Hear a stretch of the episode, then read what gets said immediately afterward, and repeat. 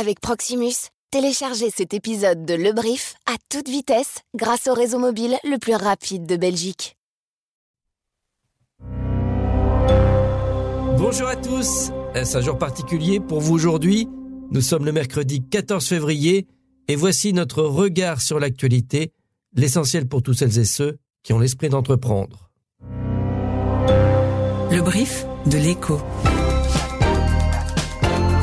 Deux nouveaux bons d'État vont être émis ce mois-ci, le premier à un an et le deuxième à trois ans, mais on ne connaît pas encore leur taux ni leur fiscalité. Tout sera précisé la semaine prochaine. 5000 euros de prime, ça vous dit? Eh bien, si vous êtes en Flandre, achetez un véhicule électrique et vous n'êtes pas obligé de prendre un gros modèle. Les quadricycles autour de 10-20 000 euros sont également concernés. Les derniers chiffres de l'inflation aux États-Unis déçoivent les investisseurs. La bourse de New York boit la tasse. La politique monétaire ne devrait pas s'adoucir avant juin. Je suis Guillaume Cordeau et vous écoutez le brief.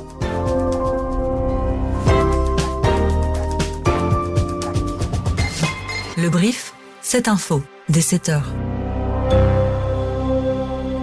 Les investisseurs particuliers pourront très bientôt souscrire à de nouveaux bons d'État. L'Agence fédérale de la dette l'a annoncé hier, une campagne de souscription démarrera dès la semaine prochaine. L'État proposera deux titres, un bon à un an et un bon à trois ans. Voyons ce qui se cache derrière. Bonjour Philippe Gallois. Bonjour Guillaume. Vous êtes journaliste au service Investir de l'écho. Sait-on déjà à quel taux seront proposés et à quelle fiscalité seront soumis ces deux bons d'État? Alors non, les taux officiels ne sont pas encore connus. Ils seront annoncés par l'agence de la dette la semaine prochaine, le mardi 20 février. Ce qu'on peut faire en attendant, c'est déjà essayer d'estimer les taux qui pourraient être annoncés en fonction de l'évolution des taux de l'État belge sur le marché. On trouve des, taux d'intérêt, par exemple, pour les obligations belges à un an. Et on voit qu'actuellement, ce taux belge à un an est de 3,5%.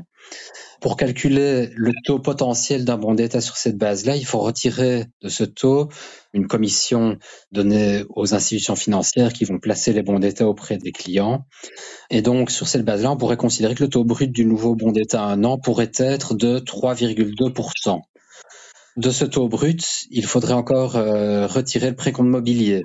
Et là, il y a encore une incertitude.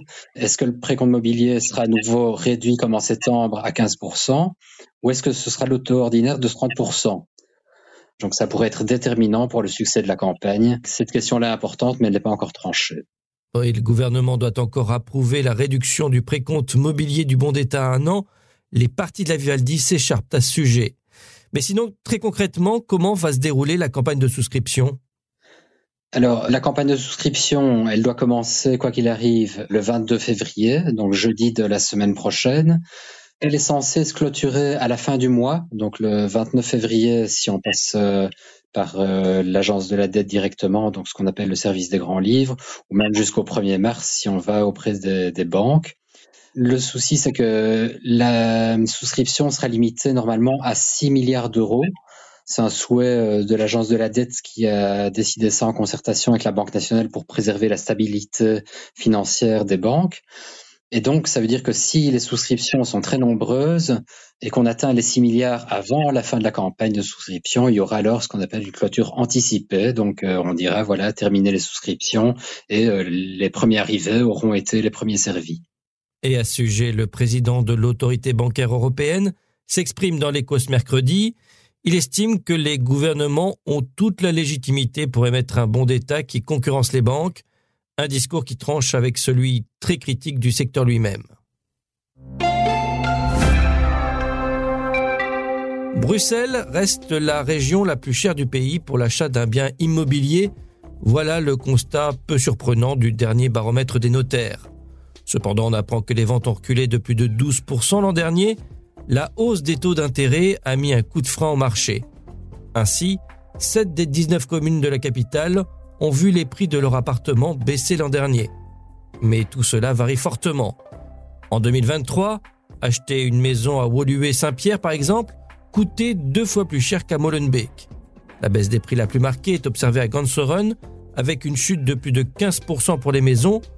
Globalement, les zones les plus accessibles se situent au nord-ouest de la capitale. Les plus fortes hausses ont été enregistrées à Kuckelberg, Saint-Gilles et Evert, mais aussi à XL qui franchit la barre des 700 000 euros en moyenne pour une maison. Pour les prix bas, je vous conseille de quitter la capitale et de vous tourner vers le Hainaut. C'est la province la plus accessible de Belgique. Le prix médian d'une maison y est de 175 000 euros. En 2070, la Belgique comptera plus d'un million d'habitants supplémentaires. Nous serons donc près de 13 millions. La croissance démographique de notre pays se poursuit, mais à un rythme moins soutenu que par le passé. C'est la principale conclusion de la nouvelle étude du Bureau fédéral du plan. À partir des années 2030, Bruxelles verra sa population diminuer. Idem pour la Wallonie à partir des années 2040. Seule la population flamande continuera à augmenter. Par ailleurs, la fécondité restera faible, mais l'espérance de vie devrait frôler les 90 ans d'ici 2070. On se dirige donc vers un vieillissement de la population de plus en plus marqué. Quels en seront les effets? Écoutez l'analyse de Marie Van Dress, responsable des perspectives démographiques au Bureau fédéral du plan et auteur de cette étude. Alors ça va poser effectivement différents enjeux. Certains sont déjà mis en évidence depuis longtemps, hein, l'impact sur le, euh, le coût budgétaire des pensions, mais aussi euh, l'impact sur euh, les soins de santé, l'impact aussi sur éventuellement la, la, pauvreté des personnes âgées.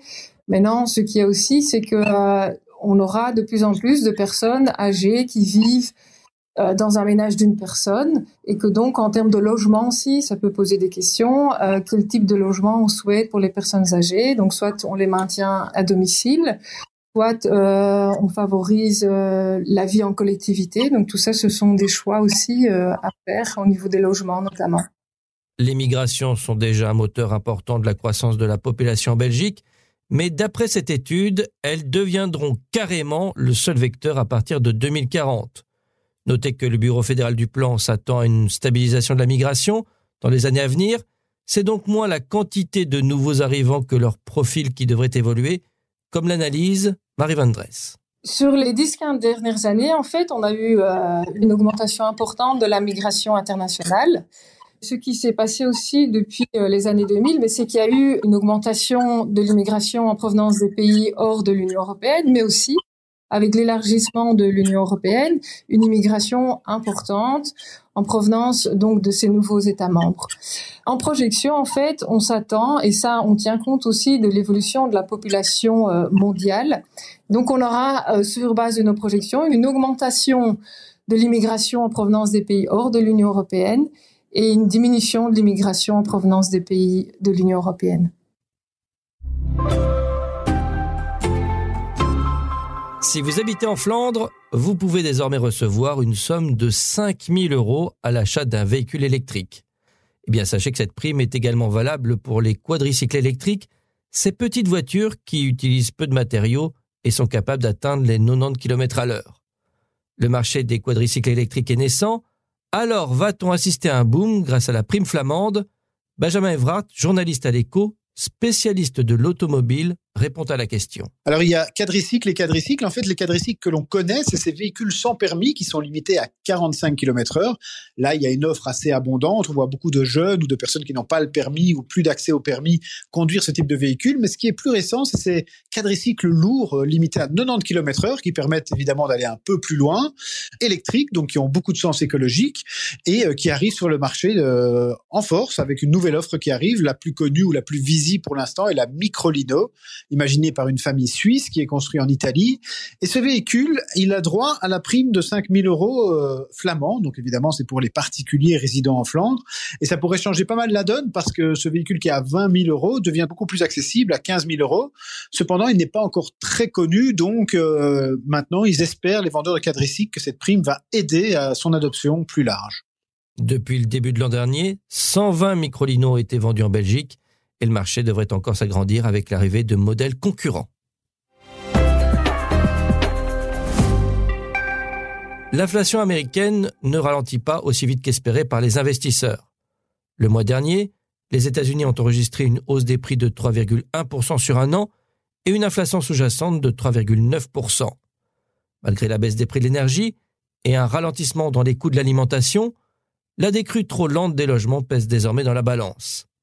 Sander Vlassenbroek, vous êtes journaliste financier à l'écho, bonjour. Bonjour Guillaume. Les taux d'intérêt directeurs de la Fed, la réserve fédérale américaine, sont actuellement à un niveau historiquement haut, entre 5,25 et 5,5 Avec ces nouveaux chiffres, peut-on toujours s'attendre prochainement à un assouplissement de la politique monétaire aux États-Unis? De manière générale, on ne peut pas dire que ces données de l'inflation annulent complètement la possibilité d'une baisse des taux. Ce qu'on pourrait plutôt dire, c'est que ça le repousse en fait dans le temps. Jusqu'ici, les marchés prévoyaient un maintien des taux à leur niveau actuel au mois de mars à la réunion de la Fed, puis prévoyaient une première baisse des taux au mois de mai. Après la publication des données de l'inflation, on voit que cette attente est plutôt repoussée pour juin et qu'au total, on prévoit toujours quatre baisses des taux cette année.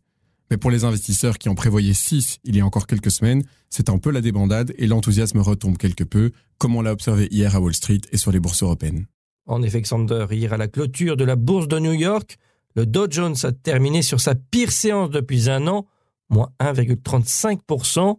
Le Nasdaq a lui perdu 1,8% et le S&P 500 moins 1,37%. Ce matin à Tokyo, la séance a ouvert dans le même sens.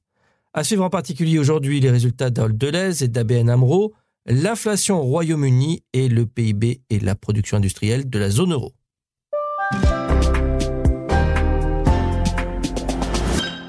Vous en avez peut-être profité vous-même, l'envie de voyager a fait son grand retour l'an dernier. Le secteur a retrouvé ses niveaux d'avant Covid et TUI, le plus grand voyagiste européen, en profite pour afficher fièrement ses derniers chiffres les Renault avec les bénéfices grâce à la hausse des réservations au premier trimestre et l'augmentation de 6% du nombre de passagers. L'incertitude économique ne coupe visiblement pas la soif de vivre des Belges. Les intentions de voyage pour 2024 sont les plus élevées depuis 5 ans, d'après l'association belge des tours opérateurs. TUI ne compte d'ailleurs pas s'arrêter en si bon chemin. Il mise sur une croissance annuelle de 7 à 10% à moyen terme et 25% pour l'année à venir. En ce qui concerne les destinations les plus prisées, les pays proches comme la France, l'Italie, la Grèce ou l'Espagne ont toujours la cote, mais on assiste également au retour de destinations plus lointaines comme en Asie du Sud-Est ou en Afrique. Plus globalement, le secteur reste tout de même prudent. Certains acteurs annoncent des résultats inférieurs aux prévisions, tandis qu'on attend les perspectives pour beaucoup d'autres. Prévoyez-vous une sortie cinéma cette semaine? Et si je vous en proposais une Pourquoi n'iriez-vous pas voir l'acteur Adam Driver endosser le costume d'Enzo Ferrari Le biopic partiel est réalisé par l'américain Michael Mann et sort aujourd'hui en salle. Deux objets ne peuvent jamais occuper le même espace. Au même moment. Pendant deux heures, le film retrace le parcours d'un homme tiraillé entre sa vie de famille et sa vie de chef d'entreprise, Enzo Ferrari n'était ni sympathique, ni charismatique, mais il fascinait par son génie dans l'automobile. Lorsqu'on lui annonce que son entreprise est quasiment au bord de la faillite, il n'a qu'une idée en tête, remporter des courses pour pouvoir vendre plus de voitures. Quitte à sacrifier un grand nombre de coureurs, tels des gladiateurs lancés dans l'arène, le film montre la succession de pilotes qui ont marqué l'histoire de Ferrari. Et dans cet univers de macho, c'est la grande Penelope Cruz qui incarne l'épouse d'Enzo Ferrari, Laura qui était surtout dans l'ombre sa partenaire en affaires. Derrière chaque grand homme se cache une femme, dit-on. Mais ce proverbe semble un peu dépassé aujourd'hui. Bref, résumons par derrière chaque réussite, il y a un travail d'équipe. Merci donc à Andy Nouérez d'avoir préparé ce brief. Très belle journée à tous et à demain.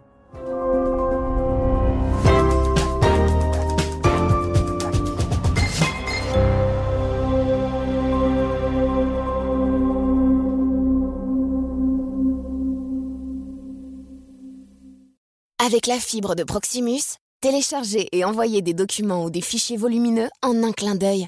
Ou écoutez des podcasts comme celui que vous venez d'entendre.